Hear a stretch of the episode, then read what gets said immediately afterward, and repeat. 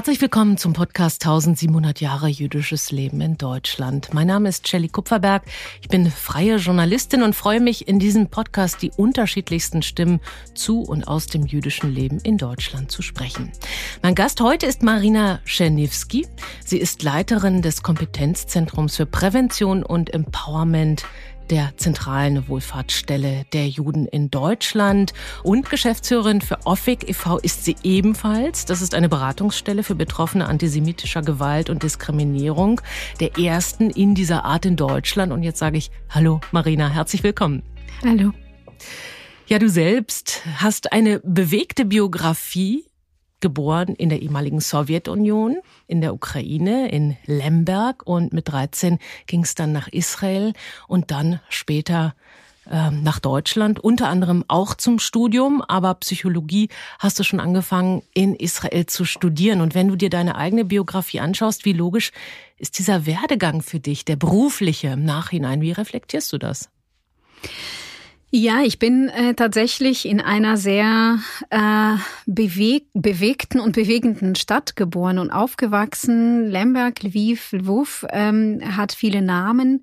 Ähm, das ist ähm, eine Stadt, die ähm, im Zweiten Weltkrieg ähm, eigentlich fast 100 Prozent die eigene Bevölkerung verloren hat ähm, durch äh, Deportation, Vernichtung. Äh, Jüdinnen und Juden, die dort gelebt haben vor dem Krieg, sind fast vollständig ähm, die, Gemeinde, die Gemeinschaft, die Community ist fast vollständig äh, vernichtet worden. Äh, das hat Spuren hinterlassen. Auch die hiesige polnische Bevölkerung ähm, hat die Stadt äh, verlassen nach dem Krieg. Ähm, die Stadt ist ja durch Teil viele, Galiciens genau, erst einmal.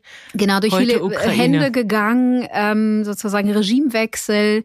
Und das hat schon auch mit der Stadt und die Bewohnern dieser Stadt was gemacht. Ähm, äh, zumindest sehe ich das heute so. Aber auch damals als Kind war war dieser Ort für mich ganz besonders und stand für sich ähm, da.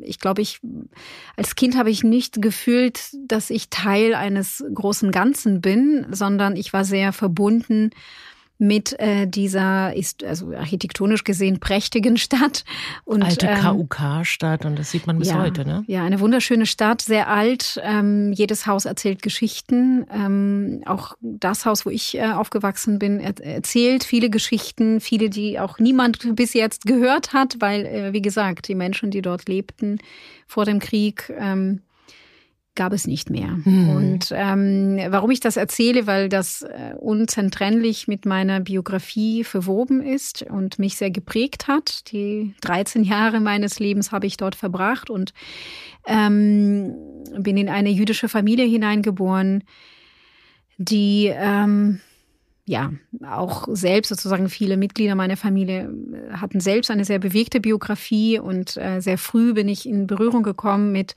Erzählungen verschiedener Art und ähm, kann mich glücklich schätzen, dass ich die Möglichkeit hatte, tatsächlich äh, auch insbesondere meine Großeltern mütterlicherseits, ähm, die mich so ein und nach und nach eingeweiht hatten, ja, mhm. auch in ihre das heißt, Biografie. All das hat dich sensibilisiert, auch für das, was du heute machst, würdest du sagen? Ich würde sagen, ja. Aber mhm. natürlich blicken wir ja immer auf unsere Geschichten äh, aus dem Stand oder vom Standpunkt heute zurück. Ähm, also heute würde ich sagen, es hat mich sehr geprägt. Ähm, und der, der ähm, Bruch, sozusagen die ähm, Auswanderung nach Israel, die auch eine, eine äh, bewusste war. Meine Eltern haben sich und meine Großeltern, sie haben sich bewusst entschieden und das war ein richtiger Exodus. Ähm, die komplette Familie ist ausgewandert, mhm. mütterlicherseits, väterlicherseits. Ähm, mein Vater kommt aus Kiew und auch da ähm, gibt es sozusagen ja transgeneratives Verständnis von ähm, äh, ja Teil einer bestimmten Stadtkultur zu sein. Also beide Familien sind ausgewandert, äh, von daher der Umzug oder die Auswanderung eigentlich komplett war. Ja, ja. also der, der, Bruch war und, umfassend. Und du sagtest gerade mit 13, das ist ja auch ein ganz sensibles, sehr besonderes Alter. Man ist in der Pubertät, man ist auch auf der Suche nach Identität, zumindest bei mir war es so. Was bedeutete für dich persönlich, Marina mit 13, dieser Exodus nach Israel? Hast du dich drauf gefreut oder war das auch belastend? Na, ich bin ja etwas älter. Das heißt, in der Zeit gab es kein Internet und keine Möglichkeit, in die anderen äh, Welten, sage ich mal, hineinzuschauen. Ich glaube, das Besondere, was wir uns heute überhaupt nicht mehr vorstellen können, war, ähm, der Auszug, also wirklich ein Auszug in ein unbekanntes, fernes Land. Was auch so ganz anders ist als ähm, Good Old Europe. Ich wusste nicht, wie hast, ne? anders das ist. Das war mir gar nicht klar. Was ich wusste, dass ich jüdisch bin und dass wir jüdisch sind und dass, ähm, dass es dort etwas gibt, was noch mehr bieten kann an jüdischem, sage ich mal. Das war, glaube ich, meiner Familie sehr wichtig. Mein Vater hat sich in unterschiedlichen zionistischen Gruppen engagiert und ähm, er ist noch vor uns, meine Eltern sind geschieden, ausgewandert und brachte, glaube ich, zwei Jahre vor unserer Auswanderung ähm,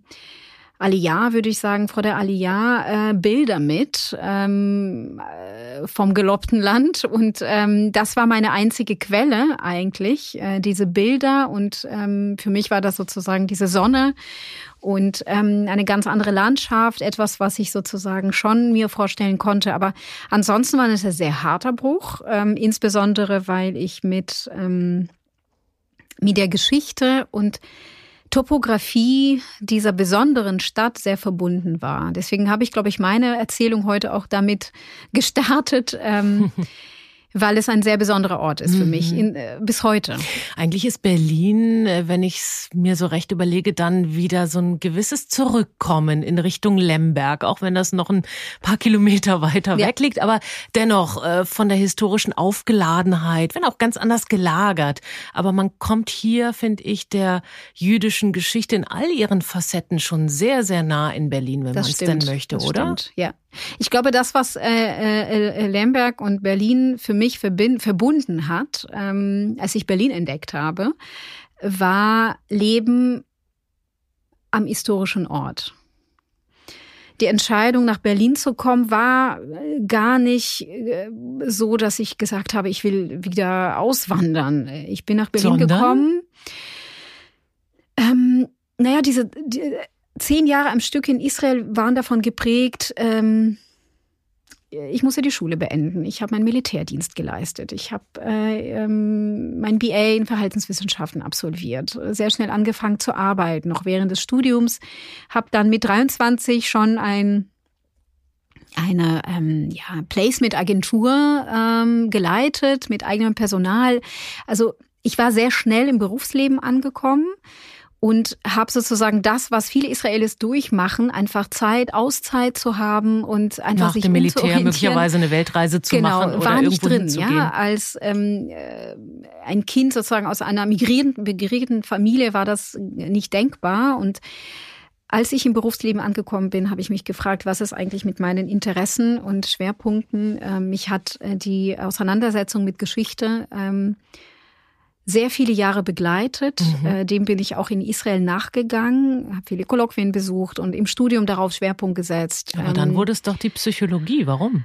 Äh, naja, ich wollte eigentlich Geschichte studieren äh, und Filmwissenschaften. Das war mein Wunsch. Ähm, tiefster Wunsch, äh, der Eigentlich ist immer gar noch nicht so weit entfernt von der Psychologie. Genau, und dann habe ich mich für Verhaltenswissenschaften verwoben. entschieden. Ähm, unter anderem, es hat mich auch sehr bewegt und sehr interessiert, am Mensch zu sein, aber es war mir zu wenig. Ich habe ganz viel auch politische Psychologie ähm, mit reingenommen, um eben sowohl den Menschen im Blick zu haben, als auch die Gesellschaft und das Sozium, sozusagen das Umfeld und eben zu verstehen, wo geht das Persönliche und Individuelle ins Kollektive über und wie ist dieser Einfluss? Also was prägt ähm, auf uns ein und wie entwickeln wir uns dann? Also das hat das mich mehr interessiert als ähm, die klinischen äh, Aspekte der Psychologie, aber auch damit und dann damit habe ich eigentlich auch gearbeitet. Und das sind ja auch Aspekte, die du in deiner heutigen Arbeit wahrscheinlich immer wieder sozusagen auf dem Schirm hast, sowohl im Kompetenzzentrum als auch in vielen beratenden Tätigkeiten, die du innehast. Ähm, darauf werden wir gleich noch zu sprechen kommen. Aber du bist eine ganz wichtige Stimme und Akteurin im Laufe der Jahre im Bereich der Bildungsarbeit und Antisemitismusbekämpfung in Deutschland geworden und bist auch immer wieder angefragt. Ja, als Expertin warst unter anderem Mitglied im zweiten unabhängigen Expertenkreis Antisemitismus des Deutschen Bundestags. Das war von 2015 bis 2017. Bist Mitglied im Beratungsgremium des Beauftragten der Bundesregierung für jüdisches Leben und den Kampf gegen Antisemitismus und, und, und. Es gibt eine wahnsinnig lange Liste, was du alles machst, Marina. Ich finde das wirklich ganz großartig. Hättest du jemals dir träumen lassen, dass das tatsächlich dein täglich Brot sein wird, der Antisemitismus in Deutschland? Nicht nur, natürlich auch die Bildungsarbeit, Empowerment, Prävention, das ganze Paket halt. Es ist schön, dass du das fragst, weil ich eigentlich ähm, tatsächlich ganz wenig Raum habe, ähm, auch für mich selbst. Ich habe einfach nie Zeit, äh, darüber nachzudenken, äh, wie es sich entwickelt hat. Ich habe vor einigen Wochen die Bilanz gezogen, so innerlich für mich, äh, 20 Jahre Berlin. Das ist nicht ganz die Antwort auf deine Frage, aber ich versuche dahin zu kommen. 20 Jahre Berlin, ähm, kurz nach Yom Kippur 2000 kam ich äh, in Tegel an. Schönefeld, egal, in Berlin an, ähm, mit zwei Koffern und einem Wunsch, äh, äh, ja, mir eine Auszeit zu gönnen. Ähm, und eine der ersten Handlungen, die ich in Berlin unternommen habe, ich habe äh, mir angeguckt, okay, wer beschäftigt sich hier eigentlich mit Antisemitismus und wer forscht und macht was zu Shoah? Ähm, warum? Welche warum? Museen was hat kann dich ich da besuchen? getriggert? Was war Naja, das war der Grund, warum ich nach Berlin gegangen bin. Du wolltest Mich es nochmal wissen, dich reiben sozusagen an Ich wollte Thema? mich reiben. Es, also das Thema hat mich, ich kann dir nicht sagen, wann es angefangen hat. Ähm, wahrscheinlich mit den Erzählungen meiner Großmutter, aber die Erzählung über den Krieg ein bisschen anders. Mein Großvater war Soldat, dann Offizier. Fast alle in meiner Familie hatten mit dem Krieg zu tun. Ähm, in unserer Familie mütterlicher und väterlicherseits gab es viele Opfer. Shoah-Opfer, viel, einige, Na einige Namen werde ich nie rekonstruieren können. Äh, und das hat unsere Familie, so wie viele andere Familien, einfach ja direkt betroffen. Aber vieles wusste ich ja gar nicht, sondern der Zugang an dieses Thema war über die sowjetischen Erzählung beziehungsweise die Erzählung meiner Großeltern. Ähm, es gab sehr viel Schmerz, sehr viel Schmerz ähm, der nicht raus konnte, der nicht ähm, thematisiert wurde, weil Aber es in, in den übertragen großen, hat. genau, Kollektiv einfach keinen Platz dafür gab. Und ähm, ich vermute, dass das, was meine Großeltern versucht haben und insbesondere meine Großmutter, die mich sehr geprägt hat, ähm, sie hat wahrscheinlich ihre Bezüge aufgearbeitet, dadurch, dass sie mir ähm, ja Geschichten erzählt. Und ich Was weiß ja auch noch, interessant ist, weil das oft äh, von der ersten in die dritte Generation geht und die zweite da etwas ausgeblendet wird mit dem Erzählen. Ja, meine Eltern ne? haben, genau, meine Mutter, nö, das waren gar keine Themen. Ja. Für sie und für uns bis Das heute nicht, so überhaupt nicht. Familien. Ähm, als meine Mutter hier zum ersten Mal zu Besuch war bei mir, äh, hat sie plötzlich angefangen, unter der Dusche äh, Idisch zu sprechen. Dann kam sie äh, geduscht und, und äh, äh, sprach mit mir wirklich Jiddisch. Und äh, das war für mich das erste Mal, dass ich gehört, erfahren habe, okay, meine Ach, Mutter kann eigentlich? Jiddisch sprechen. Nee, das war kein Thema. Unglaublich. Mein Vater ist da ein bisschen anders. Äh, Er ist auch sehr affin, auch äh, historisch sehr interessiert und mit ihm haben wir sehr viel gesprochen. Zurück nach Berlin. Wir sind an der Stelle, du sagtest, eigentlich wolltest du eine Auszeit. Du kamst mit den zwei Koffern hier an. Und ich ahne, dass aus dieser Auszeit nicht wirklich was wurde. Genau, ich bin dann zurück nach äh, äh, Quarsaba gegangen, wo ich damals lebte und arbeitete. Von Und Berlin aus? Von Berlin aus und ähm, genau, habe die Entscheidung getroffen, hier ähm, mich zu bewerben, Studienplatz in Psychologie und ich habe einen Studienplatz bekommen äh, und stand vor der Entscheidung, okay, Was hat denn das Ähm. für dich äh, für Auswirkungen gehabt mit deiner Biografie? Wir haben es ja schon ganz kurz mal erwähnt, dass es auch irgendwie wieder so ein Weg Richtung Lemberg möglicherweise war, diese Station Berlin und auch noch ist. Aber was hat das für dich selbst bedeutet, plötzlich Jüdin in Deutschland zu sein? Ist ja auch nochmal was anderes. Es war, ich glaube, ein Punkt, ein wichtiger Punkt war, ähm, als ich nach Berlin gekommen bin, hatte ich innerlich noch nicht das Bild, dass ich mal nach Lemberg kann. Also diese Zeit, wo sozusagen diese Umwälzung auch in der das Ukraine. Das war so in den 2000ern, ne? Genau. Als wir gegangen sind, war das für immer. Es hat bedeutet, wir wussten nicht, dass die Sowjetunion dann auch tatsächlich kollabiert und äh, wir mussten alles, wir konnten nichts verkaufen, wir haben einfach die Schlüssel. Also das hat mich sehr geprägt, dieses Bild, wir schließen die Tür von außen und das ist sozusagen alles, was drin war und ähm, diese Wohnung und dieses Zuhause. Die Kindheit eigentlich. Die ne? Kindheit und wir schließen, wir schließen die Tür, die Schlüssel liegen auf dem Tisch in der Wohnung und wir kommen runter und setzen uns in den Bus. Es regnet und wir fahren für immer weg. Und dieses Gefühl begleitet mich bis heute sehr oft. Ich wollte in die Stadt, ich habe die Stadt geträumt, die äh, Topografie dieser Stadt, die Straße. Ich habe irgendein irgendein, irgend, irgendwas mit dieser Stadt. Also die lässt mich nicht in Ruhe, ja, und die Geschichte dieser Stadt. Mhm. Und ich mhm. war immer Geschichtsfreak, so.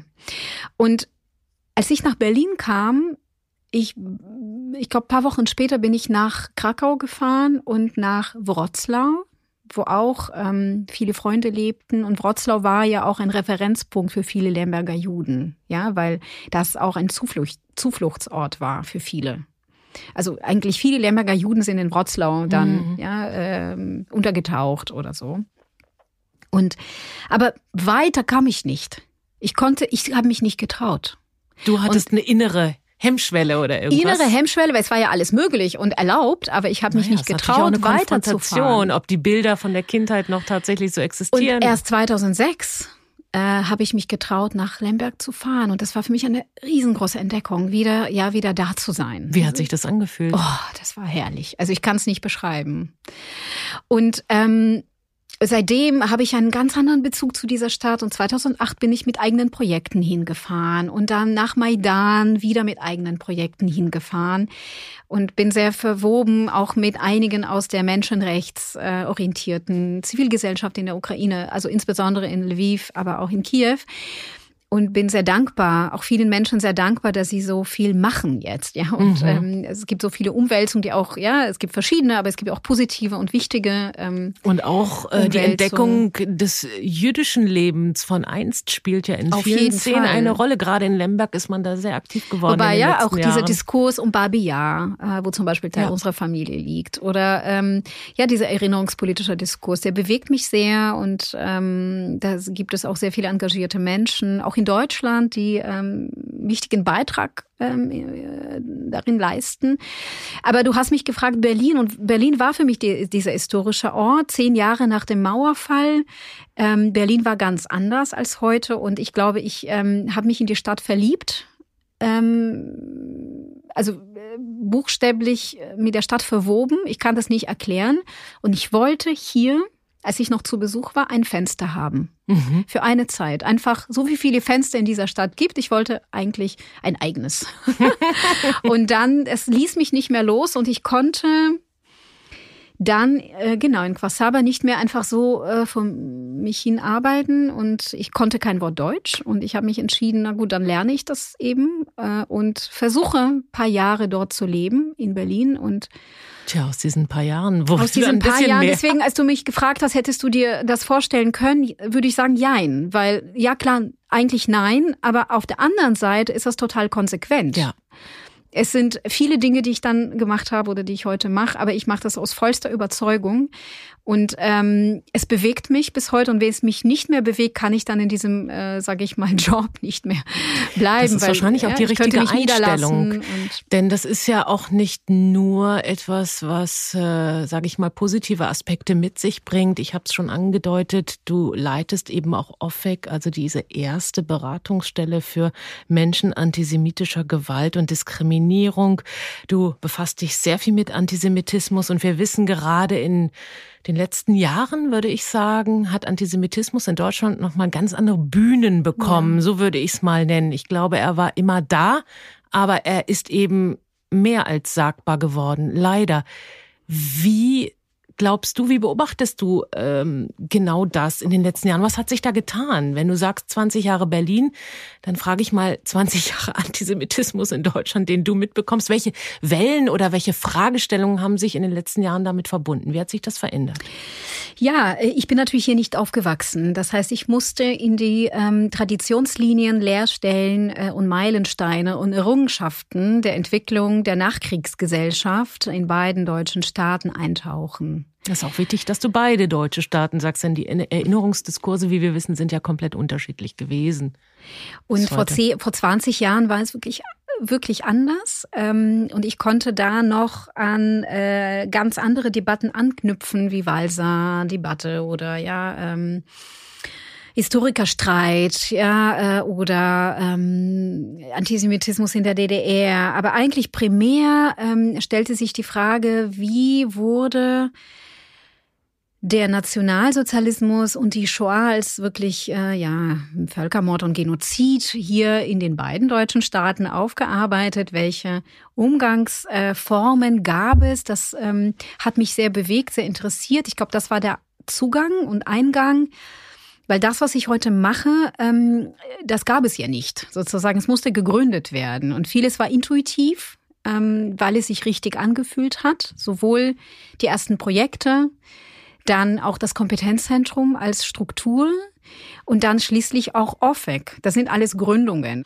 Zur Erinnerung, 2000 gab es ja auch Boykotte äh, ähm, äh, von vielen möglichen, also es gab sozusagen eine sehr starke antizionistische Stimmung. Mhm. Weiß nicht, meine ersten Beiträge im Fernsehen und Werbung, äh, die ich dann auf Deutsch deuten konnte, weil ich habe ja gerade angefangen, Deutsch zu lernen, war diese Peter-Kampagne, äh, Holocaust auf meinem Teller oder deinem Teller, ähm, so hieß Siehst es. Du, das habe ich gar nicht mehr auf dem Schirm. Mm, okay. Also das war sozusagen, ähm, ja, das waren die ersten Anhaltspunkte mhm. zum Beispiel. Ich erinnere mich dann 2001, 9-11, da wurden auch antisemitische Töne in der auf Öffentlichkeit jeden Fall, genau. Und lauter. 2014 mm. war für mich auch nochmal so ein Meilenstein, der Gaza-Krieg, der sogenannte wo wirklich offen antisemitisch skandiert worden ist, auch in Kreisen, von denen ich es nie für möglich gehalten hätte. Ich bin in Westberlin aufgewachsen und sozialisiert.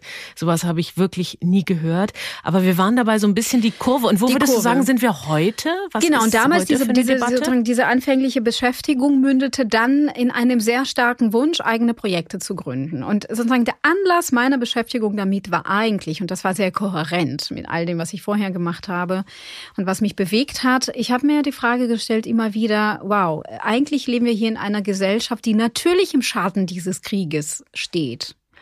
Ich habe gemerkt, wow, was für ein äh, toxisches Feld äh, und ähm, eine äh, ja Erstarrung äh, von wichtigen AkteurInnen wie Lehrkräfte beispielsweise, Schulleitung. Erstarrung, ähm, was für Diskurse, wow. Scham, Tabus fallen mir ein. Oder was ja, ist das? Das ähm, Wort Jude, Jüdin nicht aussprechen zu können. Ja, Damit so erstes Projekt in Brandenburg, wo wir auch ähm, SchülerInnen gefragt haben, also Forschung, ähm, ich war nicht im Forschungsbereich tätig, aber äh, mir war sehr wichtig, diese erkundende Haltung und also dieses Zucken beim Wort Jude. Ähm, und äh, ja, was die Jugendlichen damals so gesagt haben, oh mein Gott, ich sehe Juden zum ersten Mal und äh, Juden machen mir Angst. Ja, also diese Verkehrung, Umkehrung mhm. haben mich sehr neugierig gemacht, zu verstehen, wie die Shoah wirkt, was sie hinterlässt, auch mit nicht Überlebenden und sondern mit, äh, sage ich mal, Menschen, äh, äh, die nicht die jüdische Biografie mitbringen, sondern eben ja ähm, Nachkommen der Tätergesellschaft. Ja. Aber hat sich das verändert, glaubst du? Na, es gibt viele Veränderungen und viele Kontinuitäten. Es ist wirklich groß, wenn wir das mhm. jetzt aufmachen. Aber sozusagen ja, wenn du fragst, wie ist die Genese gewesen und mit diesen ersten Projekten zu ähm, Entwicklung von innovativen Formaten ähm, und Konzepten, die eben diese biografischen und kollektivbiografischen Facetten mit umfassen und genau darauf eingehen, die Projekte habe ich dann in die Trägerschaft der ZWST gebracht und äh, mit der Zustimmung von Herrn Bloch habe ich angefangen, diese Projekte zu entwickeln. Und aus und diesen Projekten ist Kompetenzzentrum Wahnsinn. geworden. Dann erst und 2015. ein großes, ein großes. 2015 konnten wir endlich mit der Unterstützung des Bundesprogramms eine Struktur gründen, die für sich steht und jetzt auch im Forschungsbereich und Bildungsbereich tätig ist. Aber die Themen haben uns nicht und es ist es gibt viel Umwandlung und Umwälzung und Weiterentwicklung, aber die Themen sind geblieben. und sie beschäftigen uns heute nach wie vor. Ja, ähm ich kann dir ja schon mal an dieser Stelle, glaube ich, versichern, dass du nicht arbeitslos sein wirst, weil ich fürchte, dass genau diese Themen auch noch weiter ganz stark, möglicherweise immer wieder in etwas abgewandelter Form uns bewegen werden. Und das zeigen ja tatsächlich auch noch mal ganz besonders in Pandemiezeiten ganz erschreckende Bilder, wie ich finde. Und ich frage mich immer wieder, wie lässt sich das erklären, dass wir es immer noch oder immer wieder, muss man wahrscheinlich sagen, mit antisemitischen Dingen, Parolen, aber auch Taten zu tun haben. Was glaubst du, könntest du das so auf den Nenner bringen? Was wurde in Deutschland, dessen Erinnerungspolitik und Arbeit der Bundesdeutschen in den letzten Jahrzehnten, muss man einschränkend sagen, ja doch auch international Vorbildcharakter hat. Was wurde denn da versäumt? Wo Ach. wurden die Menschen nicht abgeholt? Kann man das in ein paar Schlagworten so benennen? Ja, ich versuche es. Es ist immer wieder eine Herausforderung, tatsächlich genau da so schlagwortartig ähm, artikulieren zu können. Ich denke, wir haben erstmal eine Entwicklung in der Nachkriegsgesellschaft, also sozusagen in Deutschland nach dem Krieg, in beiden deutschen Staaten, die sehr unterschiedlich war. Die Unfähigkeit zu begreifen, dass es ähm, nicht nur ein, sondern mehrere Völkermorde gab. Und dass äh, das Naziregime, der Nationalsozialismus ähm, unglaublich viel Leid verursacht hat äh, und die Verfolgungspolitik und Ideologie vielen Menschen ähm, und Gruppen vor allem, Gruppen und Menschen das Recht genommen hat, ähm, ähm, zu leben, zu existieren, aber auch das Recht genommen hat, zugehörig zu sein, angehörig zu sein. Die Unfähigkeit anzuerkennen und politisch und gesellschaftlich zu handeln dementsprechend, hat dazu geführt, dass ähm, 30 Jahre lang mindestens der Krieg und die Folgen des Krieges für die Deutschen im Zentrum standen, äh, beziehungsweise äh, selbst da gab es wenig Raum, glaube ich, für die Aufarbeitung der eigenen Erfahrungen. Ähm, aber 30 Jahre lang war das der Krieg und nicht nichts mehr sozusagen. Ähm, der Krieg, der dann auch ähm, und die Folgen dieses Krieges, die ähm, ausgeblendet, ausgelassen wurden. Und wenn wir über Antisemitismus sprechen, dann war die Ideologie, äh, die ja so vorherrschend war, ähm, plötzlich nicht mehr äh, nicht mehr die Staatsideologie und sie wurde ins Private gedrängt. Das heißt, die Bilder, die Topoi, die Vorstellungen, die Ressentiments, die konnten weiter leben und gedeihen, weil sie in diesem privaten Raum geäußert wurden, weil sie norm weiterhin normiert wurden und legitimiert wurden, ja, durch ähm, auch wenn der Staat mit neuen demokratischen Schlagworten Ja, natürlich war das ein demokratischer. Staat und der hat sich erneuert und äh, demokratisiert, selbstverständlich. Aber selbst in demokratisch verfassten Gesellschaften äh, können sozusagen Rassismus und Antisemitismus existieren. Ähm, der Antisemitismus hängt nicht nur mit dem Nationalsozialismus zusammen, auch wenn es in Deutschland ein, ein sehr wichtiger Referenzpunkt hm, ist.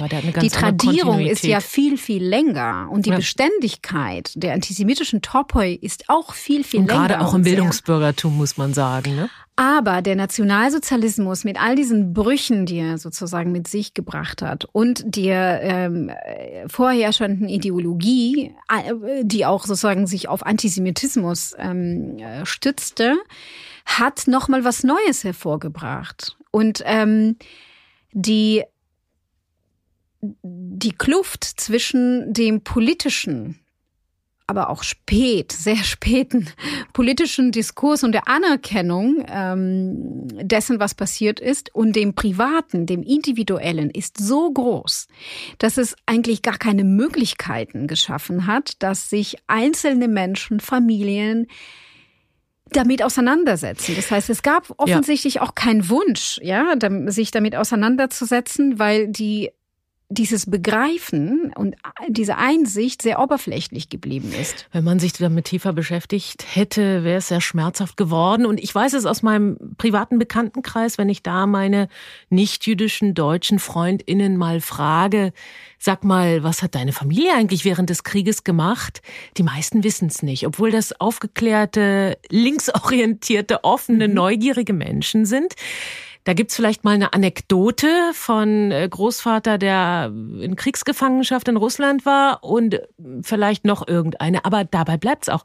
Und das ist schon bemerkenswert, weil ich denke, das ist ein Riesenunterschied zu jüdischen Familien. Auch wenn es ein Schweigen gab, war es ein beredtes Schweigen und in den meisten jüdischen Familien, wie du gesagt hast, du weißt nicht, wer alles in Babia liegt, du kannst das nicht mal namentlich benennen, aber dennoch weißt du, dass es so ist.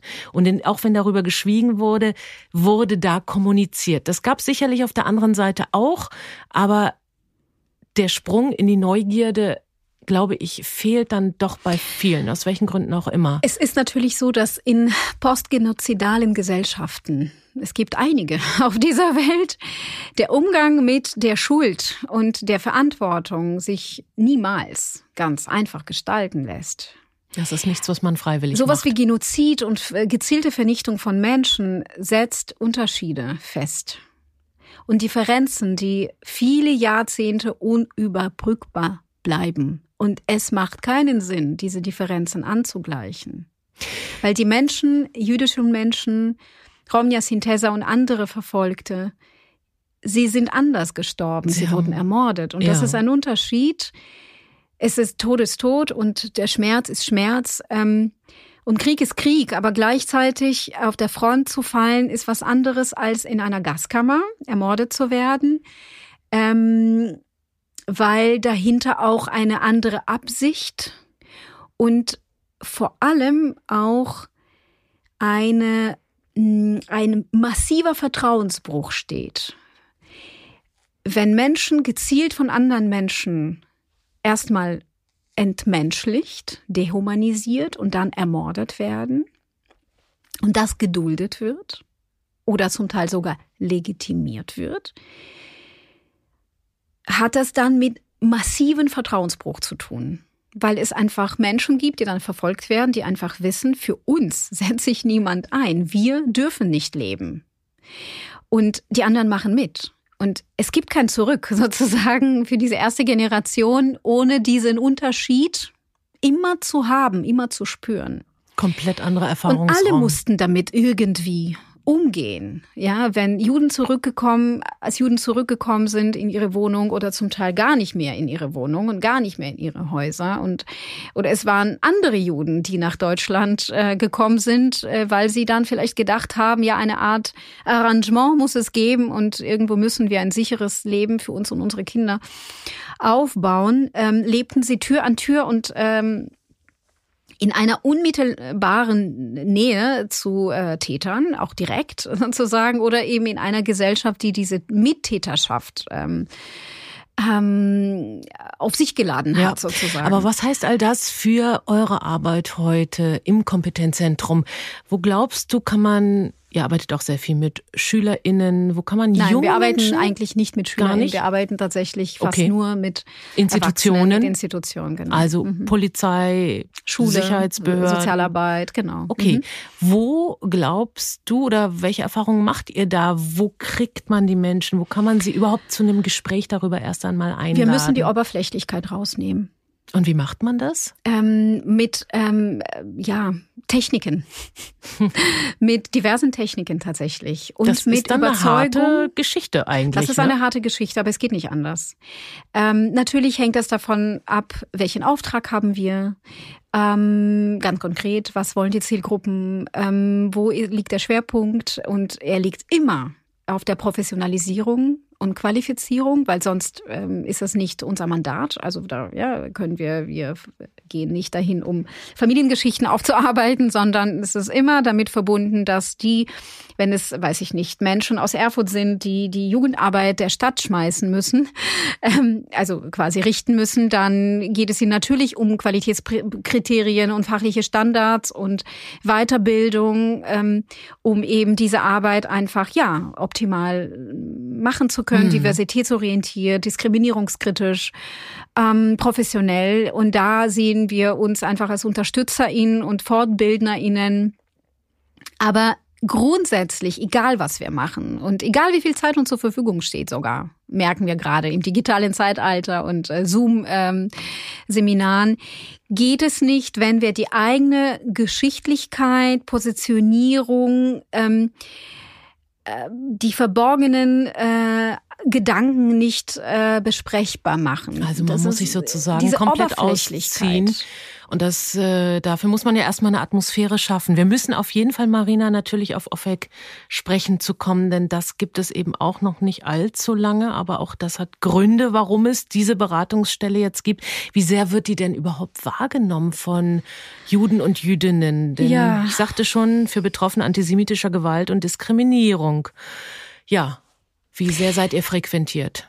Ja, wir haben sehr viel über das Persönliche gesprochen und äh, wir hätten noch äh, äh, sehr lange über die Arbeit sprechen können, weil es einfach sehr, sehr äh, reichhaltig ist. Ähm, tatsächlich ist die Brücke zur OFIC jetzt ähm, geschlagen worden, schon fast, weil wenn wir darüber sp sprechen, wie, Antisi wie Antisemitismus strukturiert ist, ähm, in seiner Beständigkeit, äh, dann müssen wir unbedingt auch darüber sprechen, wie sowas wie Antisemitismus wirkt und welche Effekte Antisemitismus mit sich bringt und erzeugt.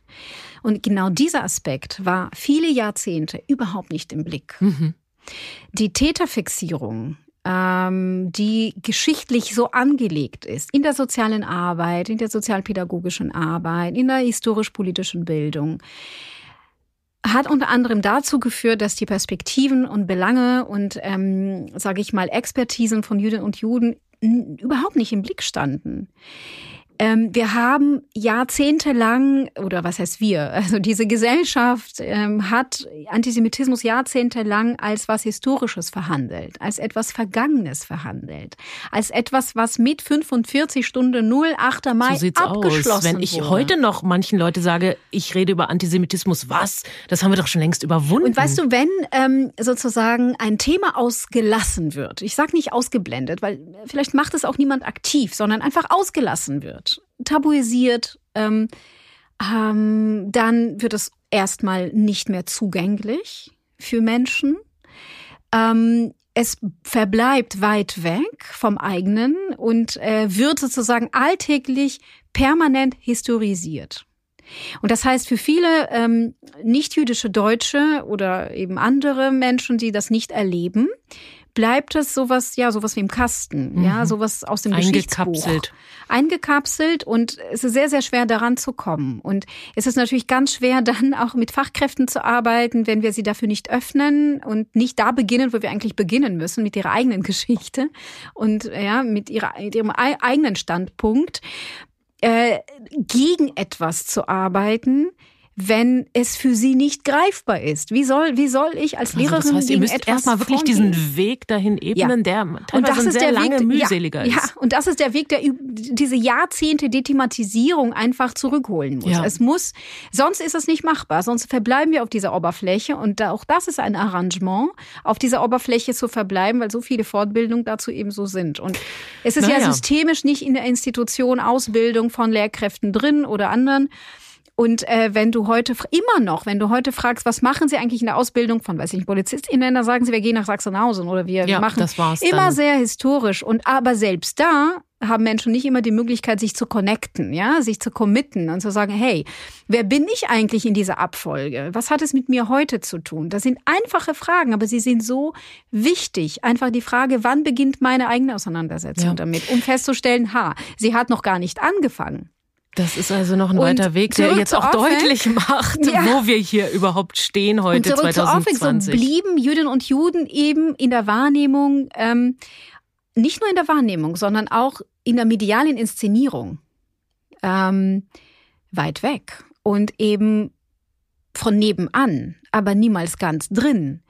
Und es ist nicht nur so, dass, okay, Perspektiven, Erfahrung von Jüdinnen und Juden mit Antisemitismus müssen zentriert werden. Es ist auch sozusagen, wenn ich ein Thema ausblende, blende ich auch Menschen aus. Wenn ich mit Antisemitismus nichts zu tun habe, dann habe ich auch nie mit Juden zu tun, die von Antisemitismus betroffen sind. Und das zieht sich wie ein Faden durch alle Bereiche, weil es hat ja nicht nur mit Menschen zu tun, sondern mit Institutionen zu tun, weil da stellt sich, weil sich da die Frage stellt, ja, aber wie arbeiten wir dazu? Haben wir je auch Konzepte entwickelt in einer, weiß ich nicht, Beratungsstelle XY?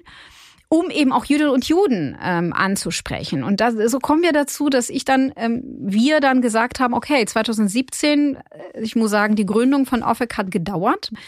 Im Kompetenzzentrum habe hab ich dann gedacht, gut, etablieren wir ein Projekt namens OFEC, um zu versuchen, den Blick auf die Betroffenen zu richten, zu werfen, sozusagen sie zu zentrieren erstmal und nicht die hiesigen anderen, die dann zu diesen Themen arbeiten, sondern schlicht, ja, okay, wie erleben Juden und Juden Antisemitismus? Was passiert da eigentlich? Gehen Sie überhaupt an die Beratung? Nehmen Sie das in Anspruch? Ähm, was brauchen Sie? Gibt es da Bedarfe? Äh, weil es kann ja nicht sein, wir sprechen über Antisemitismus, auch wir, auch ich. Ich hatte das nicht im Blick. Ich, das ja. waren für mich getrennte Welten. Ich habe viel mit Überlebenden gearbeitet, auch zur zweiten, dritten Generation, auch als Psychologin. Ähm, aber und natürlich war die Wirkung der Gewalt, Antisemitismus ist eine Gewaltordnung in dieser Gesellschaft. Und äh, ich habe mich schon gefragt, aber ich habe das mit meiner Arbeit lange nicht verbunden. Und 17 gründen wir dieses Projekt und dadurch wird unsere Arbeit grundsätzlich anders. Anders, weil wir einfach nicht mehr so tun können, als hätte Antisemitismus keine Effekte auf die Menschen. Und wir die müssen Menschen mit diesen Effekten sich arbeiten. bei euch und berichten darüber. Dadurch hat es eine gewisse genau, Öffentlichkeit erfahren. Eine kleine, aber sie wird immer größer. Das ist meine Wahrnehmung zumindest, dass überhaupt wahrgenommen wird, Ja, wie Menschen, ja. was das mit Menschen auch macht. was es mit Menschen macht und wie kreativ diese Menschen sind ähm, und erfinderisch, um damit umzugehen, weil das schichtet sich. Jede neue Erfahrung schichtet sich auf alte Erfahrung und Juden und Juden entwickeln als sozusagen eine Minderheit, immer eine Minderheit in einer Mehrheit mit vielen anderen Minderheiten, entwickeln äh, sowas wie ausgewogene Vorsicht, ja, und antizipieren. Sie müssen auch nicht alle erleben es gleich. Wir dürfen da keinen Fehler machen, dass wir die Erfahrung von Juden und Juden gleich homogenisieren, indem wir sagen, alle Juden erleben Antisemitismus und sie erleben es gleich. Nein, es ist nur eine Facette. Aber sie hat mit den Lebensperspektiven und dem allgemeinen Wohlbefinden und mit dem Verständnis der äh, sozusagen der Zugehörigkeit zu tun. Und es macht natürlich auch mit den Kindern was. Und ähm, also da lohnt sich einfach den Blick wirklich genauer äh, dahin zu richten, weil es nicht nur heißt, betroffen zu sein, sondern viel, viel mehr. Viel, viel mehr letztlich auch aktiv zu werden, ein aktiver Teil dieser und trägt Gesellschaft. zur Politisierung der jüdischen Gemeinschaft So sieht's aus. bei. Auch das Ja, untereinander ganz finden auch ganz andere. Geschichte, Ja. Geschichten Ja. statt. Das ist schon spannend. Und aus diesem kleinen Projekt ist ein Verein geworden und aus diesem Verein sind, äh, dieser Verein hat inzwischen mehrere Standorte und wir sind sehr dankbar auch für die Unterstützung von äh, bestehenden Netzwerken, äh, Beratungsnetzwerken, weil es ein sehr besonderes Feld ist. Dieses Feld der Beratung von Betroffenen in dem Sinne antisemitischer Gewalt, rechter Gewalt, rassistischer Gewalt, ähm, ist ein Handlungsfeld, welches sich den Weg dahin, wo es heute ist, erstmal auch selbst bahnen musste. Und ja, nach den Anschlägen 90er Wollte Jahre. Ich das sagen, aber auch nach dem letzten Anschlag von Halle habt ihr natürlich auch noch mal einen ganz anderen Zulauf bekommen. Und ich denke, wenn es erstmal so eine Beratungsstelle gibt, wenn das bekannt wird, dann trauen sich auch viel mehr Menschen gehört zu werden. Kurz noch zu dem Namen Offek. Was Ja. hat's mit dem auf sich? Ich habe nach einem Namen gesucht und ähm, ich hatte den Namen im Kopf Shinui mit dem Also äh, Thema Änderung, Veränderung. Wechsel. Genau, Mhm. Shinui. Das war aber, ähm, das hat sich nicht festgesetzt und ich habe ja mit Keywords gespielt und es musste hebräisch sein. Ich wollte auch, dass es hebräisch klingt. Ähm, Welche Bedeutung hat das genau? Horizonte, weil es klang, dass das war das Perspektiven. ja, äh, der Name saß dann richtig. Ist auch ein schöner Name, muss ich sagen. Marina, ganz zum Schluss noch äh, zwei persönliche Fragen. Auf welcher Sprache träumst du eigentlich? Je nachdem, worüber. ich glaube, meine Arbeit funktioniert eigentlich ähm, eher auf Deutsch. Ich vermisse Ivrit sehr, Mhm. Tatsächlich. Ich habe angefangen, irgendwann Bücher auf Deutsch zu le lesen, i- israelische, also hebräische Bücher. Ähm, Wobei es Familiär ist Russisch Mhm. die Sprache, aber mir, ähm, ich glaube, ich wechsle gern zwischen den Sprachen. Ich habe jetzt in den letzten Jahren auch Ukrainisch wieder zurückerlangt. Ähm, ich kann ja lesen, verstehen und schreiben, aber sprechen hatte ich ganz viele Barrieren, viele Jahre, aber das kommt jetzt zurück durch die Verwobenheit auch mit KollegInnen in, in der Ukraine. Mhm. Genau. Also hätte ich Zeit, hätte ich noch Arabisch gelernt, aber die Zeit ist Vielleicht kommt die irgendwann. Drin. Nein, die Zeit ist gerade nicht drin und deswegen bleibt mir als letzte Frage, denn die stellt sich mir schon. Du bist als Aktivistin natürlich jemand, der für ganz viel Positives und äh, Aufbruchartiges sorgt in diesem Land. Und dennoch ist das nicht unbedingt, wie man so schön sagt, vergnügungssteuerpflichtig, was du da jeden Tag an Themen so erlebst. Das sind harte Themen, das sind schwierige Themen, das sind auch düstere Themen. Wie kompensierst du das? Wie steckst du das weg? Ich glaube, das, was ähm mir wichtig ist, auf die Gefühle der Ohnmacht mit der Handlungsmacht und mit eigenem Empowerment zu reagieren. Ich halte viel davon, einfach auf die offenen Fragen, die jeden Tag auftauchen, für mich so Antwortkategorien zu basteln, ähm, aus dem theoretischen Wissen, aus der Praxis, aus der Arbeit äh, und vor allem auch aus der Arbeit mit dem Team. Wir sind ein wachsendes Team. Ähm, ich bin sehr glücklich, dass das Kompetenzzentrum und OFEC, beide Institutionen, so ein Team haben. Ähm, es ist eine, ja, eine sehr große Kraftquelle tatsächlich. Mm, für mich, ähm, und ich hoffe, dass es äh, für andere Teammitglieder auch so ist, dass sie sich auch gegenseitig äh, die Kraft geben. Dieses Jahr war besonders hart und das letzte Jahr, also eigentlich die beiden letzten Jahren, Jahre waren sehr hart, weil es ähm, vielleicht ist Podcast auch eine gute Gelegenheit zu sagen, die Förderlogik ähm, und die Förderstrukturen und die Förderpraxis ähm, stellt uns vor äh, sehr große Herausforderungen. Diese Arbeit kontinuierlich anlegen zu können, weil es nicht projektbezogen funktionieren kann. Das ist auch etwas, was wir immer jeden Tag aufs Neue an die Politik richten. Was aber vielleicht im Kabinettsausschuss mit den neuen nein, selbst Leitlinien da. irgendwie verändert worden selbst ist? Nein. Da, selbst da, nein, weil es bedarf einer institutionellen, kontinuierlichen Förderung. Wenn du mich fragst, in welcher Sprache ich träume, kann ich dir sagen, ich schlafe oft mal sehr schlecht, weil diese Verantwortung für die Stellen, für die äh, Menschen, für diese Arbeit sehr, sehr groß ist. Aber immerhin haben wir jetzt einen Antisemitismusbeauftragten, den du auch mit auf den Weg gebracht hast, im Prinzip, weil du. Wir haben das gefordert als, hast, äh, als, als Expertenkreis. Wir haben das gefordert. Ich bin Dr. Klein sehr dankbar für seine Arbeit. Und meinst du, dass sich daran dann auch an dieser Förderpraxis was Aber selbst wird? das hat noch selbst das, das ist ja sehr langwierig. Ja, die Politik ist gewollt, da weitere Schritte zu gehen und ähm, das ist natürlich ein Luxus. Du hast gefragt, was hat sich in diesen 20 Jahren getan? Es hat sich viel getan. Wir haben eine andere Aufmerksamkeits ähm, wie soll ich sagen, es gibt ein bisschen mehr Aufmerksamkeit für dieses Problem. Leider mussten viele Sachen geschehen und passieren, selbst ein tödlicher Anschlag der vielleicht so ein bisschen den Blick geschärft hat, aber es gibt trotzdem viele Kompetenzlücken, viele Lehrstellen und vor allem auch gesetzlich gesehen keine Absicherung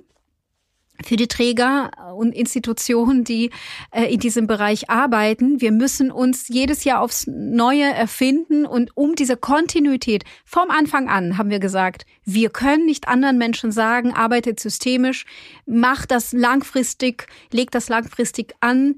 Ähm, ihr könnt das nicht sporadisch bearbeiten. Es darf nicht ein extraordinäres Thema bleiben, am Rande mal gehört. So, es braucht eine institutionelle Anbindung. Eine Schule kann sich nicht verändern, wenn sie einmal Fortbildung absolviert hat. Hm. Es braucht einer beständigen, kontinuierlichen. Tja, das ist genau das, was euch aber auch fehlt oder wofür ihr immer wieder kämpfen genau, müsst. aber wir machen das so und wir hm. Machen, wir machen das seit Jahren so, dass wir projektbezogene Förderung haben und dass wir für sie kämpfen müssen wissen unsere Partner eigentlich gar nicht, weil wir ihnen, wir, ja, wir, wir haben ja, wir planen natürlich Sachen für März nächsten Jahres, obwohl wir wissen, dass die Bescheide noch gar nicht da sind.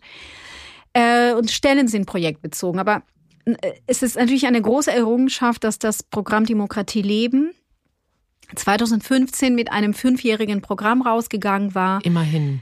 Und dann das Programm äh, mit äh, äh, Frau Giffey entfristet wurde. Das gibt natürlich ja eine relative Planungssicherheit, aber eben nur für diesen Teil. Wir Entschuldigung, wir haben ja viel mehr Projekte. Und äh, wir müssen das letztendlich dann in dieser Projektlogik alles aufbauen. Und das ist, ähm, ja, die Herausforderung wachsen, die wachsen beständig, täglich, monatlich. Dieses Jahr hat es gezeigt, was da alles unter der Oberfläche gibt und was an die Oberfläche kommt. Und wir werden dem gerecht nur, wenn wir A, alle zusammen anpacken und wenn wir politisch weiterhin diese Unterstützung erfahren, die auch noch verstetigt wird. Und ich denke, es ist gut, mit diesem Appell diesen Podcast zu enden. Und ich danke Marina Schenewski. Marina, danke für dein Engagement und deine Kraft und deine Beständigkeit.